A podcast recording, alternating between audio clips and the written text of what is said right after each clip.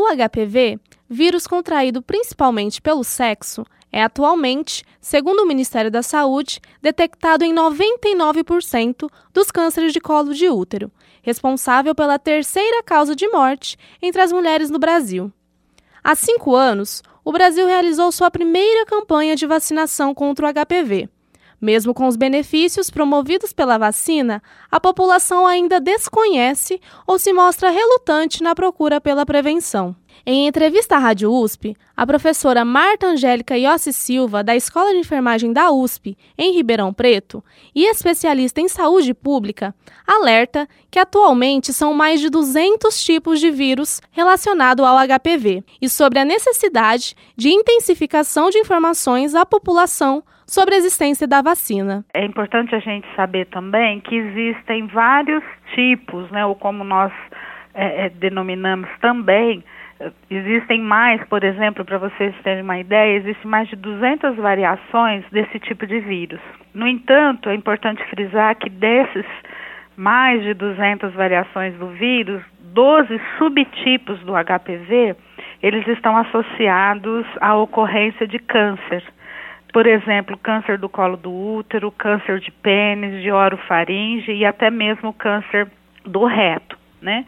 Então, assim, os sintomas, eles incluem, na maioria das vezes, o aparecimento de verrugas, são verrugas não dolorosas, às vezes isoladas ou agrupadas, que aparecem nos órgãos genitais. Pode ter a ocorrência de irritação ou coceira no local né, dessas verrugas. Essas lesões elas podem aparecer inclusive no colo do útero, às vezes na boca, na garganta, a depender do tipo de contato que as pessoas se colocaram, né? Outra questão assim importante também é que as manifestações costumam ser mais comuns em gestantes, por conta da imunidade, e pessoas com baixa imunidade. Agora, Joyce, é, eu gostaria também de deixar é claro que na maioria dos casos o HPV ele não apresenta uma sintomatologia é, imediata, né? Muitas pessoas o eliminam, eliminam esse vírus de forma espontânea.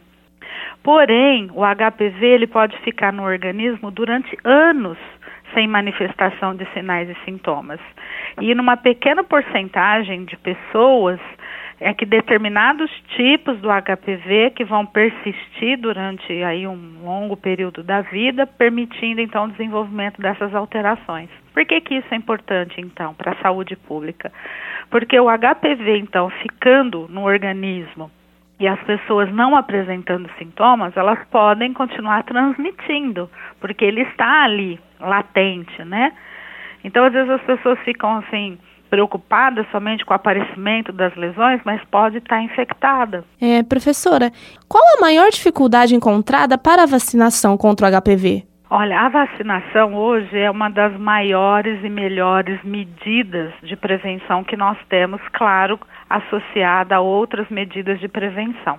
É importante também frisar e já orientar a população em geral que hoje o Ministério da Saúde, ele prevê a vacinação tanto para meninas quanto para meninos. Inicialmente, iniciou-se a vacinação do HPV só para a população feminina, hoje já não, isso é muito importante. Então, a vacina do HPV, ela é destinada para meninas na faixa etária de 9 a 14 anos e de meninos na faixa etária de 11 a 14 anos, que vão receber duas doses, são apenas duas doses. E também tem outras faixas de população, a exemplo de mulheres vivendo com HIV, pessoas imunodeprimidas que também podem receber essa vacina e elas vão receber três doses.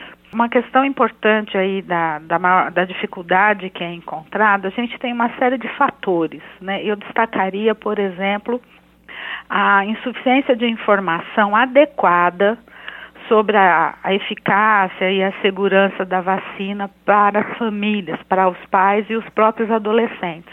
É, essa questão da falta, não é falta, é insuficiência de informação, eu diria, né?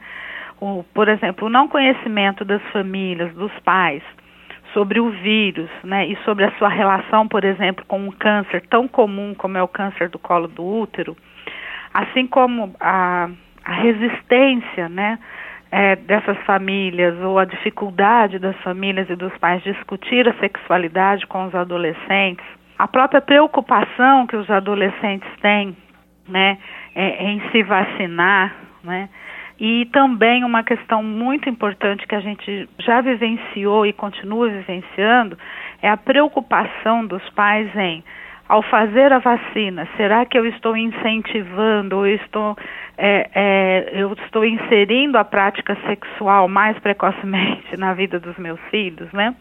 Então, assim, isso são fatores que podem estar influenciando. Uma outra questão é que é a abordagem do público adolescente, né? Então, assim, ações que tenham como população-alvo né, os adolescentes, exige muito cuidado e estratégias específicas. Para isso, né, a gente também tem que pensar em preparar melhor os profissionais da saúde para abordar essa população. A professora enfatiza que a prevenção só se dará efetivamente quando a informação chegar à população e acrescenta: a vacina é segura. Acabamos de ouvir a professora e especialista em saúde pública, Marta Angélica Iossi Silva, da Escola de Enfermagem da USP, em Ribeirão Preto, Joyce Soares, da Rádio USP Ribeirão.